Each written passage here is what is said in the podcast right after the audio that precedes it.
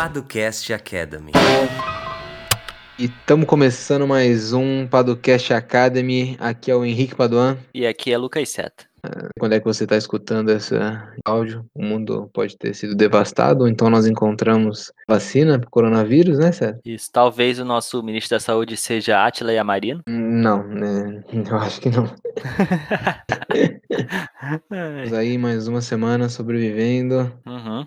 Antes da gente começar nosso papo aqui sobre as questões jurídicas, vamos falar primeiro quem nós somos, né? Quem não nos conhece ainda, nós somos os fundadores do Jurídico por Assinatura, uma plataforma que oferece proteção jurídica para startups. Então, uh, por meio da assinatura, pagar uma mensalidade que vai caber no orçamento do seu negócio e vai ter acesso a diversos serviços aí essenciais para proteger e ajudar o seu negócio a se desenvolver de maneira mais tranquila, né? Uhum, perfeito. E esse episódio aqui do Padocast Academy faz parte do Padolab, né, César? É isso, o Padolab é a nossa newsletter semanal. Então você que gosta de receber conteúdo de qualidade no seu e-mail, que o e-mail era uma coisa do passado que voltou a ativa, né, Henrique? Virou, Uhum. né, renasceu das cinzas e o e-mail agora está sendo muito utilizado. E uma das formas de você se informar é por meio dessa nossa newsletter. É, a gente envia não só é, o lançamento do Podcast Academy da semana,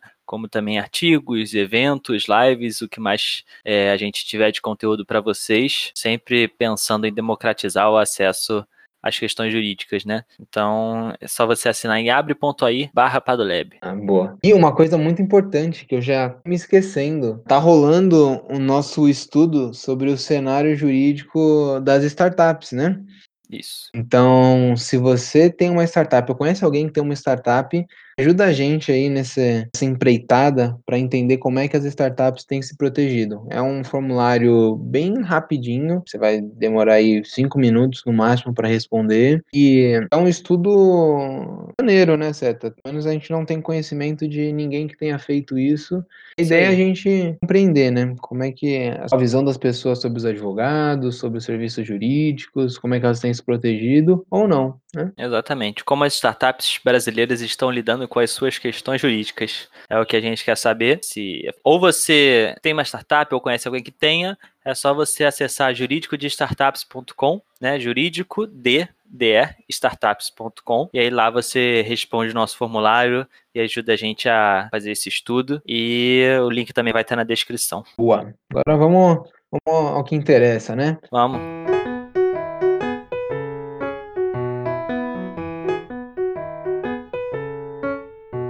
Semana passada nós falamos sobre plano de stock options, né? E, e ficamos de tratar de questões um pouco mais polêmicas e também falar sobre alguns outros modos de incentivo a longo prazo, né, certo? É isso. A gente dá para chamar de parte 1 e parte 2, né? Um assunto que, no, no todo, a gente está falando sobre o mesmo assunto, que são esses incentivos a longo prazo, né? De colaboradores e empregados e prestadores de serviço. Então, acho que o primeiro ponto, assim, a gente já entendeu o que são as stock options, né? Ou se você ainda não entendeu, você pode acessar nosso feed e ouvir o episódio da semana passada. Se você não entendeu, manda uma mensagem que a gente explica. É, tem essa opção, né? Tem a opção da pessoa ter ouvido e ela ter não ter entendido mesmo assim, ou seja, significa que a gente explicou mal. Se esse é o seu caso, você fala com a gente, você agenda uma reunião com a gente, que eu te explico cara a cara, eu e Henrique a gente explica cara a cara, ou notebook é notebook, celular é celular, o que é, é o que são as stock options e a gente tira as suas dúvidas, né? paduanceta.com.br agenda. Fui oportunista aqui, Henrique.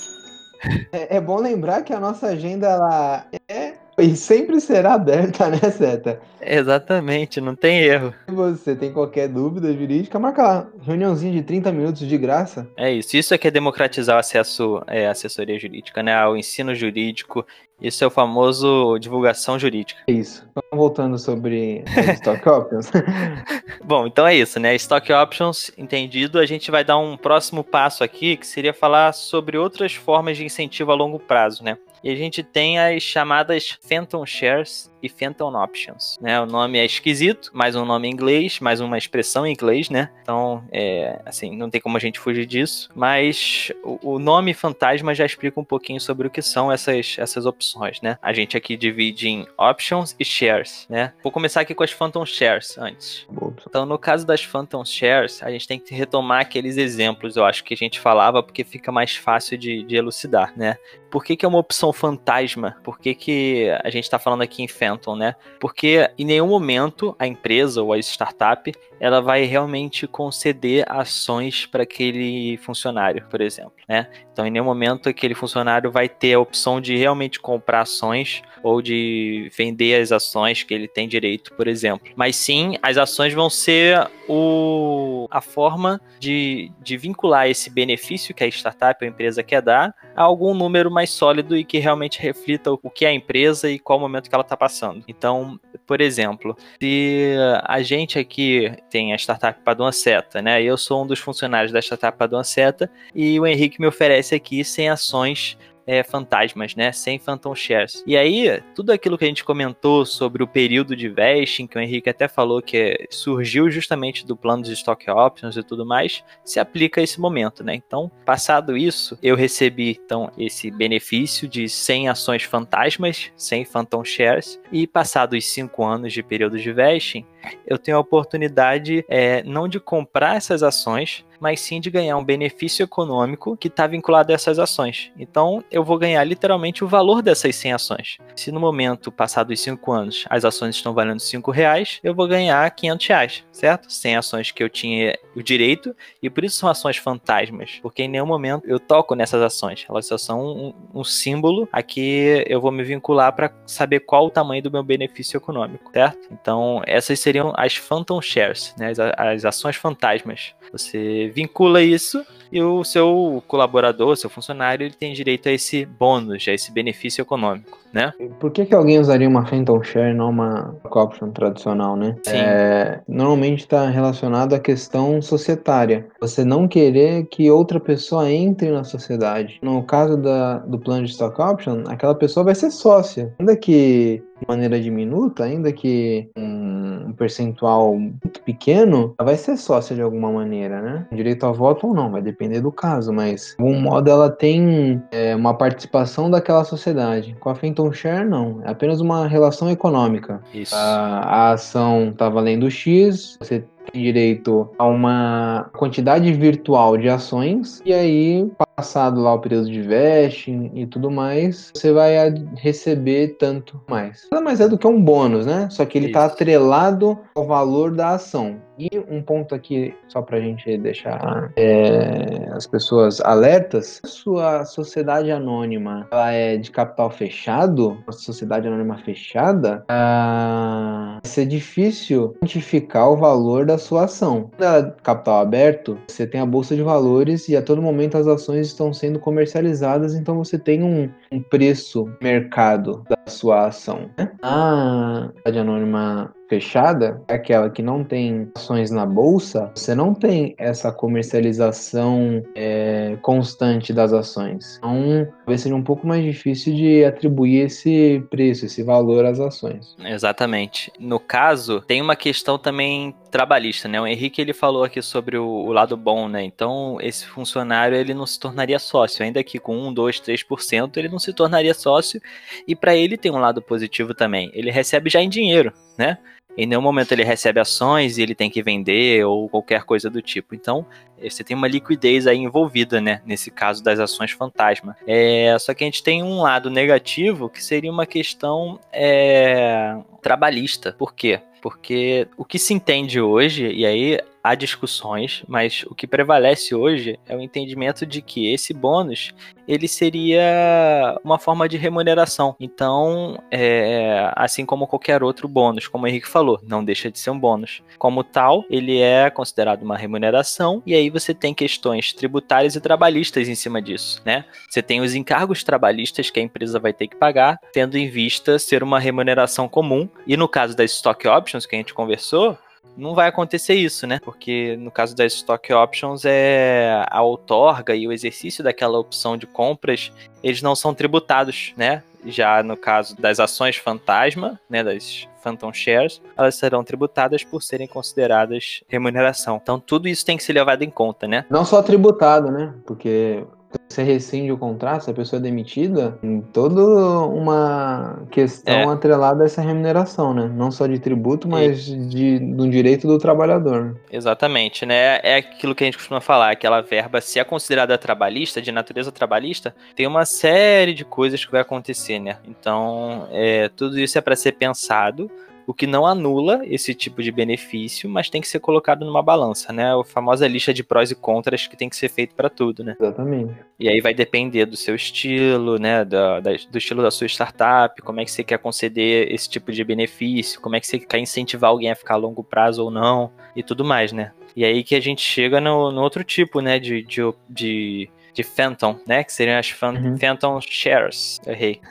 que seriam as Phantom Options, né? Que seriam as opções fantasma. No caso das opções fantasma, ela tem uma diferença, dá pra gente levar em conta que ela é como se fosse um meio termo entre as Phantom Shares e as Stock Options que a gente falou na semana passada, né? Ela é um meio termo porque ela pega essa mesma ideia das ações fantasma, ou seja, em nenhum momento é, são concedidas ações para esse colaborador ou funcionário, mas ao mesmo tempo é, não é tão preto no branco como é nas ações fantasma. Nas ações fantasma, se o Henrique me concedeu 100 ações, passados cinco anos, essas ações estão valendo cinco reais, eu ganho 500 reais. No caso das opções fantasma, as Phantom Options, no momento em que o Henrique ele me dá esse, essas 100 ações, por assim dizer, a gente já prevê ali um preço, um valor para aquela ação. Vamos dizer que a ação, no momento que a gente assina aquele contrato, ela está valendo 5 reais, tá? Então a gente vai usar esse preço base para daqui a 5 anos, quando eu for exercer essa opção de, de levantamento desses valores,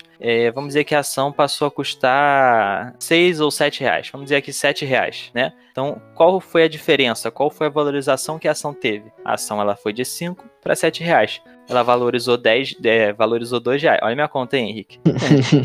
ela valorizou 2 reais. Como ela valorizou 2 reais, aí sim a gente multiplica pelo número de ações que eu tenho direito, que são aquelas mesmas 100, então eu ganhei 200 reais nesse caso, né? Então, para que que isso serve? Isso serve porque você traz também o elemento de risco. É, e esse risco, ele, como qualquer outro, ele pode ser positivo ou negativo. Pode ser que passado esses anos, a ação fosse para menos de 5 reais, ela desvalorizasse. Aí eu não ganharia nada. Ou pode uhum. ser que ela valorizasse muito, ela fosse para 15 reais, né? Aí eu ia ganhar mais ainda. Né, eu ia ganhar ali 10 reais de diferença, vezes 100, ganharia mil reais. Então ela pode ser melhor ou pior do que as ações fantasma, entra o fator risco ali em jogo, né, de forma mais presente. O que a gente não encontra no, no Phantom Share, né? Basicamente, a ação, o preço que a ação tiver, a, não ser que a empresa quebre e não tenha mais suas ações, né, digamos assim. Isso. O Phantom Share, se a ação tá valendo 2 ou tá valendo 20, a pessoa vai ganhar alguma coisa, pode ser menos ou mais. Mas ela nunca deixa de ganhar. Óbvio que contratualmente é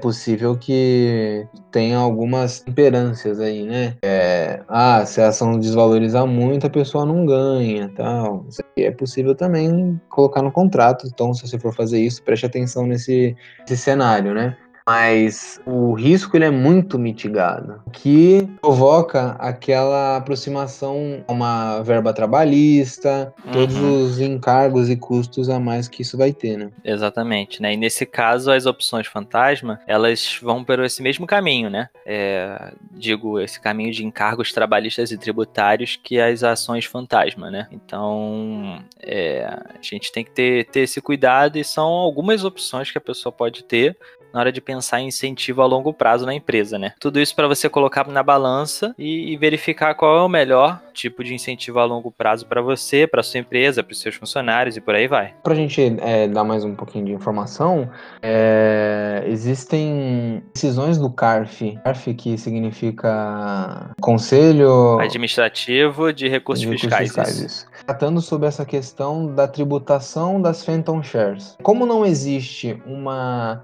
normativa muito clara no Brasil sobre stock options, sobre phantom share, sobre esse tipo de incentivo de longo prazo, fica muito obscuro e aí as decisões são diversas, né? Mas o CARF tem entendido é, nesse sentido, né? É, de que se não houver algum risco entre o. Verdade, se não houver um risco essa operação e se não houver essa, essa intenção de permanência da pessoa, e tudo mais, você pode configurar como uma relação comercial, que seria o plano de stock options, uma relação trabalhista, que seria a Phantom Share. E se for trabalhista, como a gente falou, você vai ter encargos trabalhistas, previdenciários e tributários, de encarecer um pouco mais. Às vezes é aquela questão de, ah, vou limpar o meu cap table, limpar aqui a sociedade, vai ficar muito mais caro. Se fosse melhor você dar uma opção de compra de uma ação que vai ser de, uma, de um percentual tão baixo que não vai fazer diferença no seu no poder ali, o controle da sociedade. Isso. É uma é um duelo de do que chamam de natureza mercantil e natureza trabalhista, né? Quando tem esse caráter de remuneração, é uma natureza trabalhista. E quando tem esse risco envolvido, essa operação mais empresarial que o Henrique mencionou, aí seria mercantil e aí você teria essas questões atenuadas, né? Então, é, prós e contras a gente tem vários, né? Até questão de, de como é que eu contabilizo isso e tudo mais. Uhum. Bom, a parte contábil também é delicada, então poxa, se eu penso ali em Phantom, é um pouco mais fácil de contabilizar, só que em compensação você tem uma tributação maior, né? É, e, então, assim, provavelmente vai ser caracterizado como remuneratório. Ou então você planeja muito bem isso para demonstrar todos esses requisitos ou é, atribuições que o Henrique falou para que seja realmente de natureza mercantil, não só no nome, como também na, na prática, né? Uhum, exatamente, exatamente. Eu acho que sobre esse assunto, né, Seta? É, acho que é isso.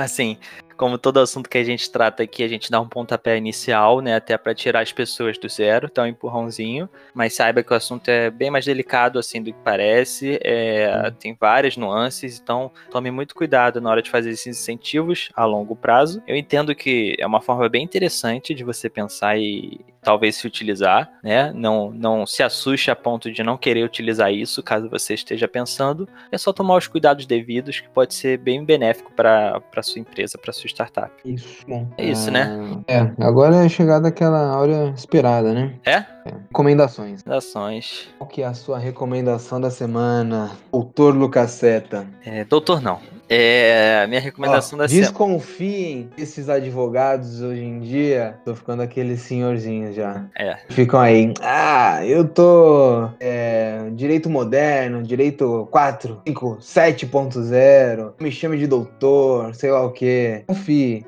Não é só porque a pessoa não gosta de ser chamada de doutor, ela não tem uma mentalidade tradicional, né? É, é, é aquilo, né? Todo, todo lugar você vai ter as pessoas que Como é que diz o Charlie Brown Jr.? É... Não tem uma música dele que ele fala? Ah, esqueci. Eu não sei. Caraca, que nervoso. O impossível é só questão de opinião? Não. ah, sei lá. O escritório é na praia, tá sempre na área? Pode ser também. Se um cara, se um advogado mandar essa, já acha esquisito. Primeiro que é... ele tá falando que tem um escritório. Pra começar. Bom, enfim. Desistiu, certo? Desistir, desistir. É, cara, melhor deixa isso pra lá. Só guardem esse recado aí. Cuidado com esses caras aí que é contra a jurídica. O cara começa a falar que é contra a juridiquês, eu já, já, já não me desce. Isso aí. É, ah, que é sem juridiquês, é sem gravata, sei lá o que. Não precisa falar muito isso aí. Na real, tá. Eu acho ótimo, mas desde que o discurso siga a realidade, né? né? Se você tem um advogado sem gravata, que o, sem juridiquês e tal, mas o problema é quando, quando só tá no discurso isso, né? Não tá na, na realidade, no dia a dia, no tipo de estudo, na especialização, né? É só uma questão, às vezes, mais oportunista do que qualquer coisa. Falou tudo, oportunista. Então vamos voltar para as nossas recomendações, que é o que importa, né, Fé? Qual que é a sua recomendação? Espero que não seja a música do Charlie Brown que você não lembra. Não, não é não, cara. É, isso eu vou deixar para depois. Minha recomendação, assim, sempre recomendo um filme, uma série, né? Então vou variar um pouco. Eu vou recomendar uma banda.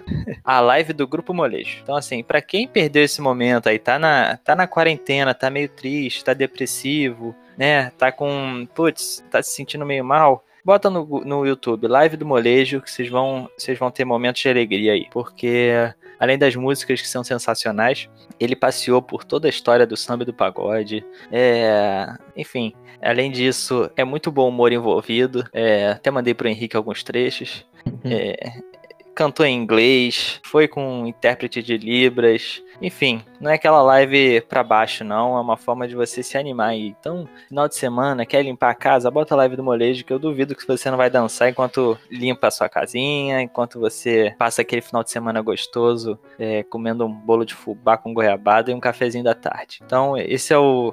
Esse é o acompanhamento para esse momento, uma live do molejo. Fica aí a, a minha dica. Fica de peso, hein? É. Eu não não tenho uma dica tão boa que nem essa, não. Mas fala aí qual é a sua. É, humilde dica, né? Depois dessa baita dica aí. É... Documentário no Netflix, assisti ontem, por acaso. Ah, muito culto. É, que chama Indústria Americana. Não sei se você já assistiu, Seta. Ainda não, tô, tô, tô pra assistir, cara, mas teve a live do molejo, tive que escolher, né? Eu faria a mesma escolha. tá certo. É, mas Indústria Americana conta a história lá de uma. bom, é, quem quiser assistir, assista, mas conta a história de uma.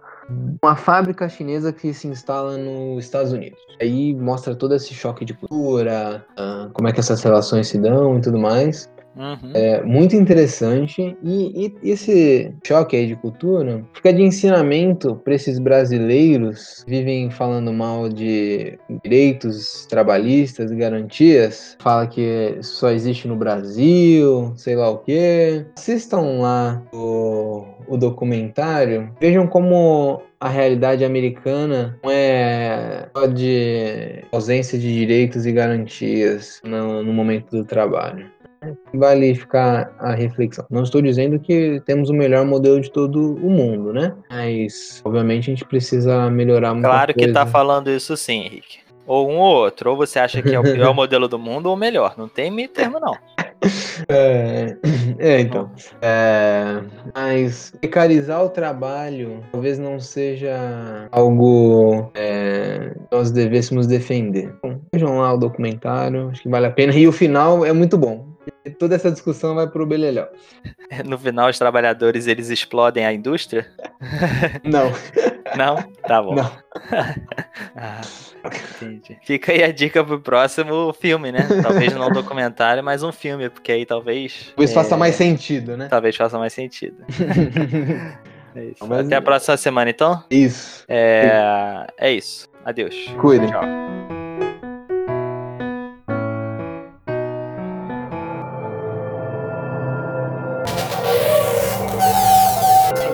Edição Guilherme Gadini.